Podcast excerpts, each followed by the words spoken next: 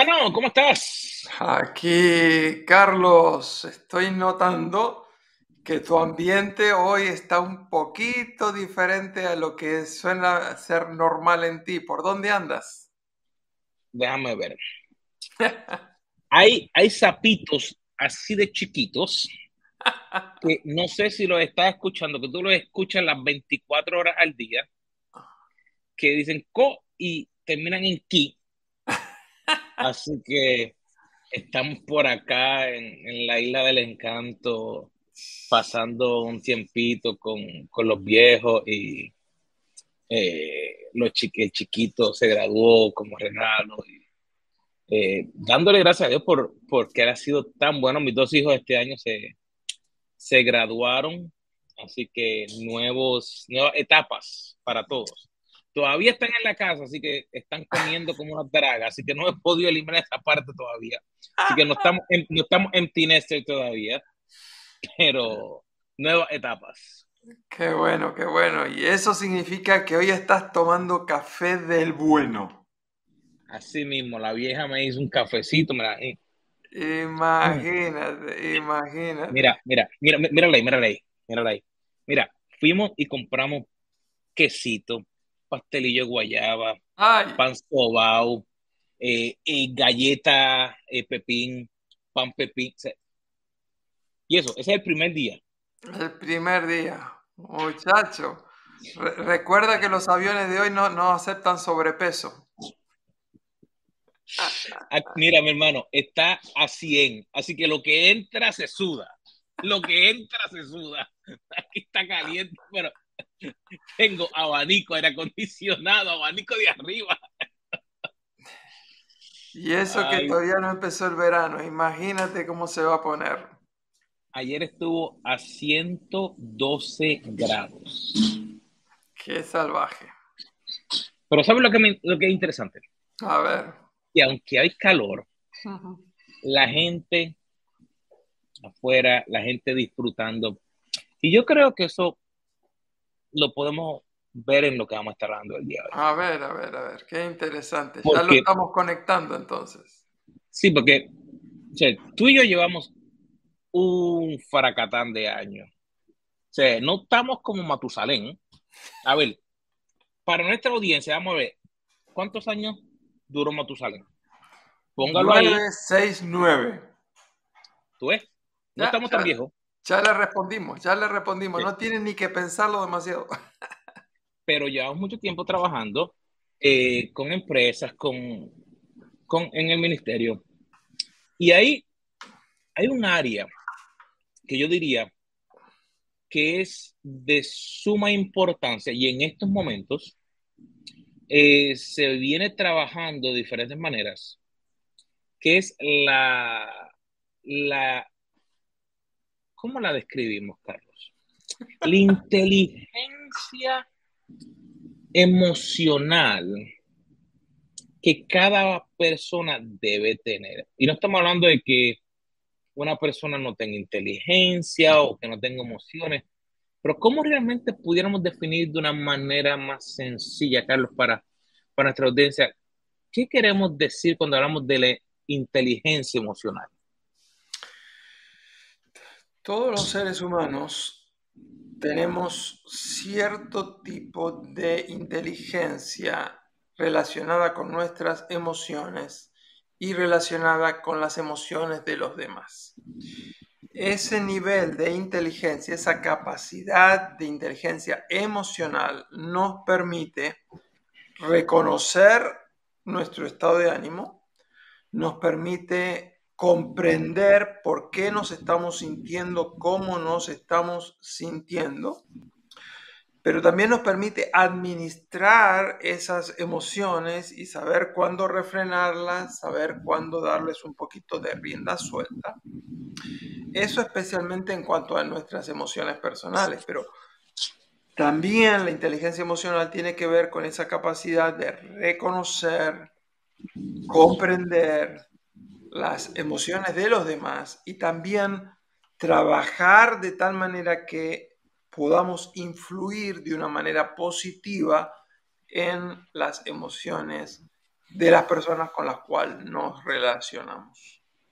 Así que Pues- reconocer, comprender, administrar las emociones en cuanto a nosotros mismos, pero también influir positivamente en las emociones de las personas con las cuales trabajamos.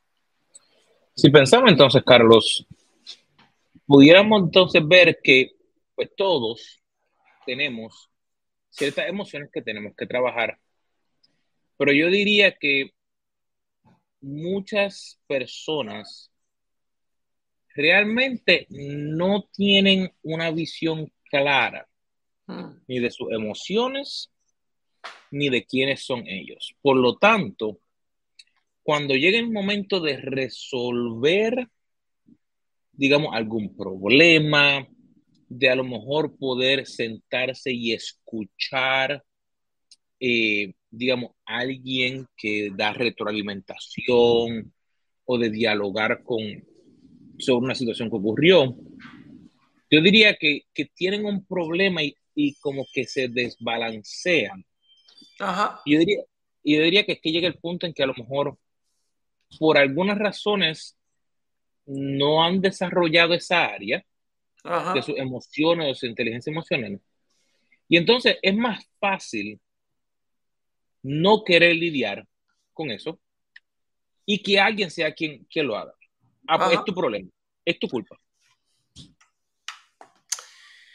Eh, yo coincido contigo en que muchas personas no tienen una clara comprensión de quiénes son ellos, no, no han entendido cuál es su propia identidad. Otra cosa que noto mm, que suele pasar muy a menudo es que eh, la gente dice que quiere ayuda, pero en realidad vienen a uno no para que les ayudemos, sino para desahogarse. Y es verdad, desahogarse ya es una buena ayuda, pero realmente si tú solamente quieres desahogarte, entonces no necesitas a alguien profesional para desahogarte. Te puedes desahogar contra un árbol, contra tu perro, te puedes... o sea, se supone que si uno acude a un profesional está esperando un poco más de ayuda y si uno estuviera dispuesto a seguir el consejo de ese profesional, me parece que se podría salir más rápido del pozo y se podría avanzar. Pero en general, la gran mayoría de la gente que a mí por lo menos me pide ayuda, me parece que están buscando más este, la empatía de que alguien, ellos te dicen, oh, gracias por comprenderme. Eh, sí, yo creo que tengo esa capacidad, pero este, yo preferiría que además eh, resuelvas tu problema, no, no, solamente que te desahogues. Pero el otro tema que está, es lo que tú dijiste es una, una, gran verdad y es que hay ciertas personas que al tener cierta debilidad emocional, entonces cuando vienen las presiones, cuando vienen las luchas, los conflictos de la vida, no pueden reaccionar bien. Es como eh, el automóvil o la casa tienen su caja de fusibles. Uh -huh. Viene la presión, salta el fusible. Al saltar el fusible, ese circuito no está funcionando. Este, otro ejemplo es cuando la gente pierde los estribos. Estaba todo normal, no sabemos qué pasó y de repente explotaron en ira y uno dice, ¿qué pasó? Ni cuenta nos dimos. Este, algunos explotan en ira, otras personas explotan en llanto. Tú dices, ¿qué pasó? Y de repente, ¡guau! evidentemente porque hay áreas que están muy sensibles, este, que necesitan el toque del, Espíritu Santo para ser restauradas. Este, así que todo esto para decir que todos tenemos un montón de capacidades. Este, tenemos una capacidad a nivel de energía eh, que nos permite avanzar durante el día. Tenemos una capacidad social que nos permite relacionarnos con la gente. Tenemos una capacidad creativa que nos permite crear y emprender nuevos proyectos. Tenemos una capacidad de, de, producción, es decir, tenemos proyectos y avanzamos y no paramos hasta lograr los resultados. tenemos, todos tenemos un cierto nivel, una capacidad de, liderazgo para levantar, animar, fortalecer a los demás, hacer que esa gente nos siga, pero hoy nos estamos enfocando en esa capacidad emocional, la, capacidad de reconocer, eh, administrar, comprender nuestras emociones. Eh, y hoy en día hay otro tipo de inteligencia que está de moda, ¿no es verdad, Carlos? Espérate, esto, esto, es que, esto hay que tomar un poquito de café para poder meterle porque... Eh, esa inteligencia que, está saliendo en estos días, a mí me gusta mucho. Eh, lo interesante es que no es algo nuevo, pero por todos los avances que han ocurrido, pues tenemos disponible ahora lo que se le está llamando inteligencia artificial o AI, que son programas que pueden automáticamente ayudarnos bajo unos parámetros a distinguir o a tratar de procesar eh, el lenguaje, que es lo importante. Esto no es autónomo, esto no es que lo hace solo, sino que procesa el lenguaje de una manera diferente para tratar de interactuar con cada uno de nosotros. Pero esa capacidad, yo diría que aunque pudiéramos hablar por horas eh, de ella, y vamos a preparar pronto un programa para aquellas personas que no han escuchado demasiado qué es la inteligencia artificial. Eh, definitivamente tú vas a preparar este, la introducción inteligencia artificial 001, 101. Pero hoy estamos hablando de otro tipo de inteligencia, ¿no es verdad? Sí, estamos hablando de, la capacidad realmente que cuando vemos cómo la Biblia le describe eh, en el libro de Proverbios, que dice, buscad la sabiduría o la inteligencia como que dependes de ella.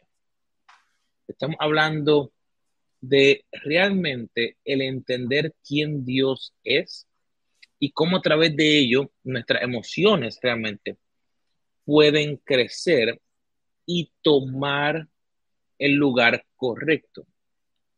Y, y, el punto está ahí, el lugar correcto. Porque lo que hemos visto a través de los años dentro de una familia, dentro de una iglesia o organización, dentro de una empresa, la palabra emoción, si buscamos, es energía en acción. Entonces, va a haber algo que sale hacia un lado y si no se le dirige correctamente, puede tener reacciones que no se esperan.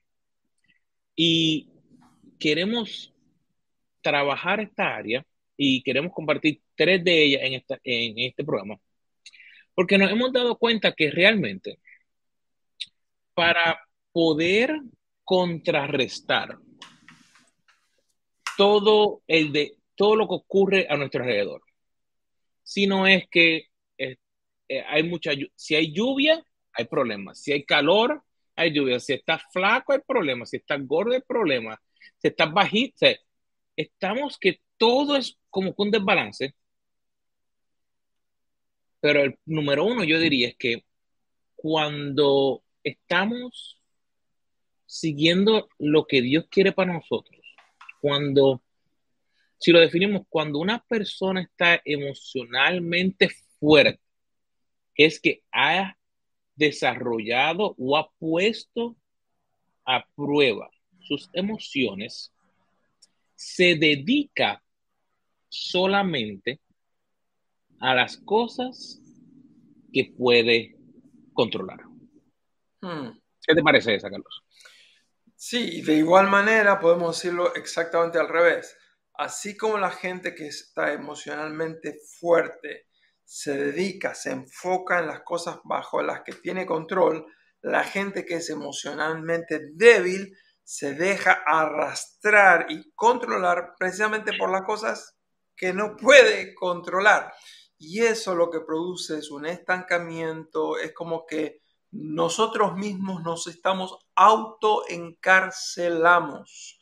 Nosotros mismos nos estamos boicoteando. Así que es muy importante fortalecernos emocionalmente y la manera en que lo hacemos es con tres principios que vamos a compartir hoy. Hay muchos más, pero por lo menos el primero es concéntrate en las cosas que tú puedes controlar. A mí me parece que la gente que es emocionalmente fuerte usa mucho esa frase tan popular, ¿no? Si puedes cambiarlo, ¿por qué te preocupas?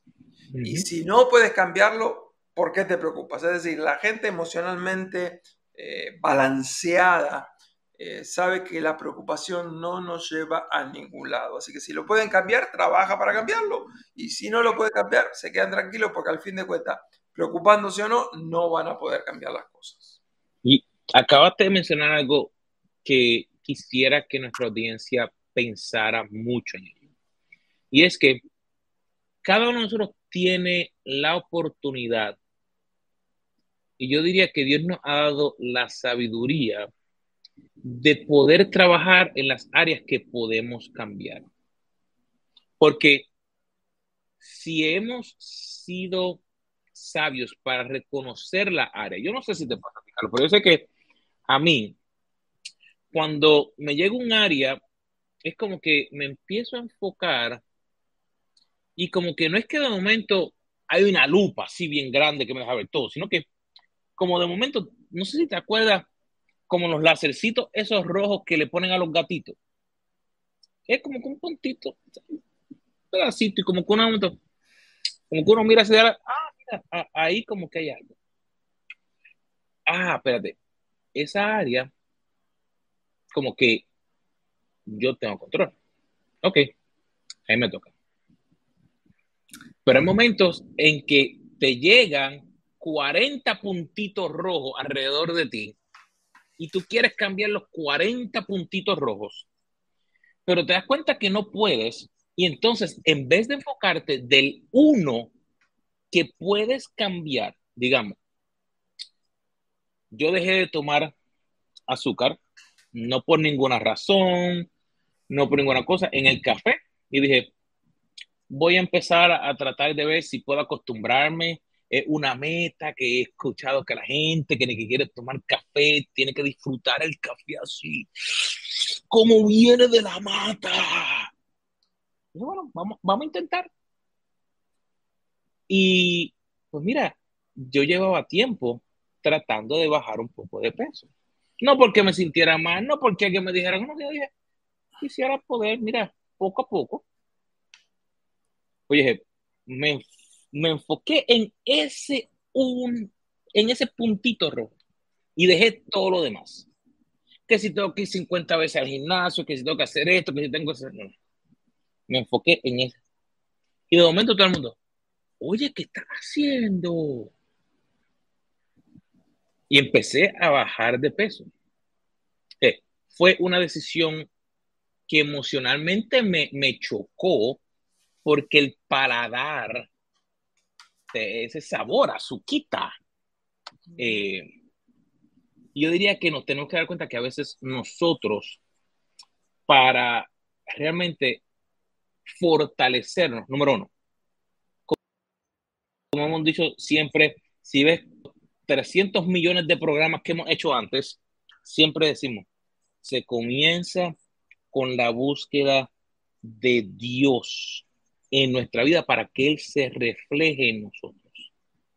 Y, esto estamos hablando, por ejemplo, para nosotros puede ser cristianos maduros, empresarios de éxito o empleados que ayudan a una compañía a tener éxito. Nosotros tenemos que darnos cuenta que hay cosas que nosotros podemos controlar y enfocarnos en ellas. y lo demás no podemos controlarlo, pues si no pierde demasiado tiempo. Uno de los ejemplos de esas cosas que no podemos controlar es el qué dirán. Y la verdad que la persona débil le preocupa demasiado el qué dirá y se frustra demasiado porque están diciendo, me están este, difamando y me están... A mí me gustaba la canción de, de Rafael cuando decía, digan lo que digan los demás. Es decir, mi conciencia tiene que estar limpia ante Dios. Y yo tengo que responder ante Dios de mi conducta. Pero yo no voy a andar modificando mi conducta para tratar de controlar lo que todos los demás dicen, lo que todos los demás opinan, para caerle bien a todo el mundo. No, no, no, no, no, no. Eso no forma parte de la responsabilidad de uno. Cada uno va a tener que también rendir cuenta ante Dios si difamaron, si no difamaron, etcétera, etcétera, etcétera. Por ejemplo, supongamos que un día nos llega una invitación para asistir a un casamiento, a una boda. Y uno analiza las prioridades y justo para ese día habría otra prioridad, otro compromiso. Así que uno decide no participar en esa boda. Bueno, normalmente cuando uno no va a una boda empiezan a circular un montón de rumores. ¿Por qué no habrá venido? Eh, no le gustó con quién se casó, tenía problemas con la familia, etcétera, etcétera, etcétera. Este, no quería enviar su regalo. En fin, quién sabe lo que van a estar opinando la gente. La cuestión es que uno toma responsablemente una decisión, en este caso la decisión responsable fue no participar, digan lo que digan los demás, uno no debería estar preocupado porque la persona emocionalmente fuerte no se concentra en lo que está fuera de control, en este caso las opiniones de los demás, sino que se enfoca en lo que sí puede controlar. Y me parece que eso nos da lugar al segundo principio. ¿Cuál es el segundo principio, Carlos? El segundo principio es las personas emocionalmente fuertes no hacen o no siguen cometiendo los mismos errores. Mm. No sé si te ha pasado a ti, pero cuando en la carretera vamos dirigiendo o guiando, como le, como digamos, manejando el vehículo, y de momento hay un hoyo, en buen puertorriqueño, un cráter, y uno viene y el carro entra que le da así un cantazo que se escucha y uno lo siente hasta adentro. Normalmente uno aprende, a veces ni siquiera ni toma esa carretera por, o ese carril, pero no sé por qué emocionalmente uno no hace eso. Y muchas veces vemos que las personas van y siguen cayendo en el mismo punto. Y creo que hay momentos en los que a través de los años yo me di cuenta que yo estaba cayendo en unas áreas que emocionalmente no me había dado cuenta que Dios me estaba tratando de librar, pero yo seguía cayendo. No estamos hablando de pecado, sino que me seguía limitando. Y ahí es donde quiero traer el punto. Eh, porque en mi pasado de unas relaciones habían ocurrido unas situaciones que me habían afectado. Y yo diría que no fue hasta que cuando Dios seguía trabajando y como que seguía nuevamente iluminando eh, eh, esa área.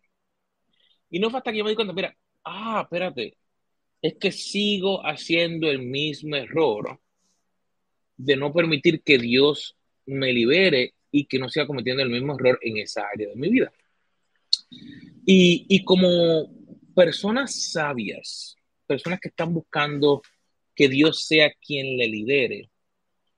Una de las cosas más importantes es que tenemos que darnos cuenta de los errores que cometemos. Ah. El cometer el error no es el problema. El error está en seguir cometiendo el mismo error y no darme cuenta que estoy haciendo lo mismo y a lo mejor en piloto automático. Cuando lo hago de esa manera, entonces no me estoy dando cuenta, no le estoy permitiendo que Dios me transforme y me traiga al nuevo lugar donde Él quiere llevarme. Por ejemplo, digamos que queremos que Dios nos ayude en el trabajo y nos suba de posición. O queremos que nuestra relación con nuestra pareja mejore, o queremos nuestra relación con nuestros hijos mejoren. O sea, pon la situación. Pero si yo sigo haciendo el mismo error, ¿qué es lo que ocurre? Yo voy a tener que seguir pasando la prueba porque no he pasado la prueba. he pasado el error. Y yo me di cuenta que yo necesitaba cambiar y no pensar en que, digamos, todo lo que podía lograr se iba a desaparecer por cosas que habían ocurrido en el pasado. Cuando yo me di cuenta de eso y decir, ok, Dios, esto es lo que me está aguantando. No significó que se desapareció de la noche a la mañana. Significó que entonces mis emociones pude dirigirlas y en vez de darle alimento al miedo de que eso podía ocurrir, darle alimento a lo que Dios quería. Ok, Dios, aunque en mí quiere estar el miedo de que esto pueda ocurrir, yo reconozco que tú eres mi Dios. Yo reconozco que tú eres quien me ha transformado. Yo reconozco que tú eres quien me das talento. Yo reconozco que tú eres el que me estás iluminando para yo poder seguir hacia adelante. Y eso cambió entonces la manera de verlo para yo no estar flaco o débil en esa emoción y moverme a comenzar a practicar para fortalecerme. Y mencionó practicar para fortalecerme porque no, eso no se para.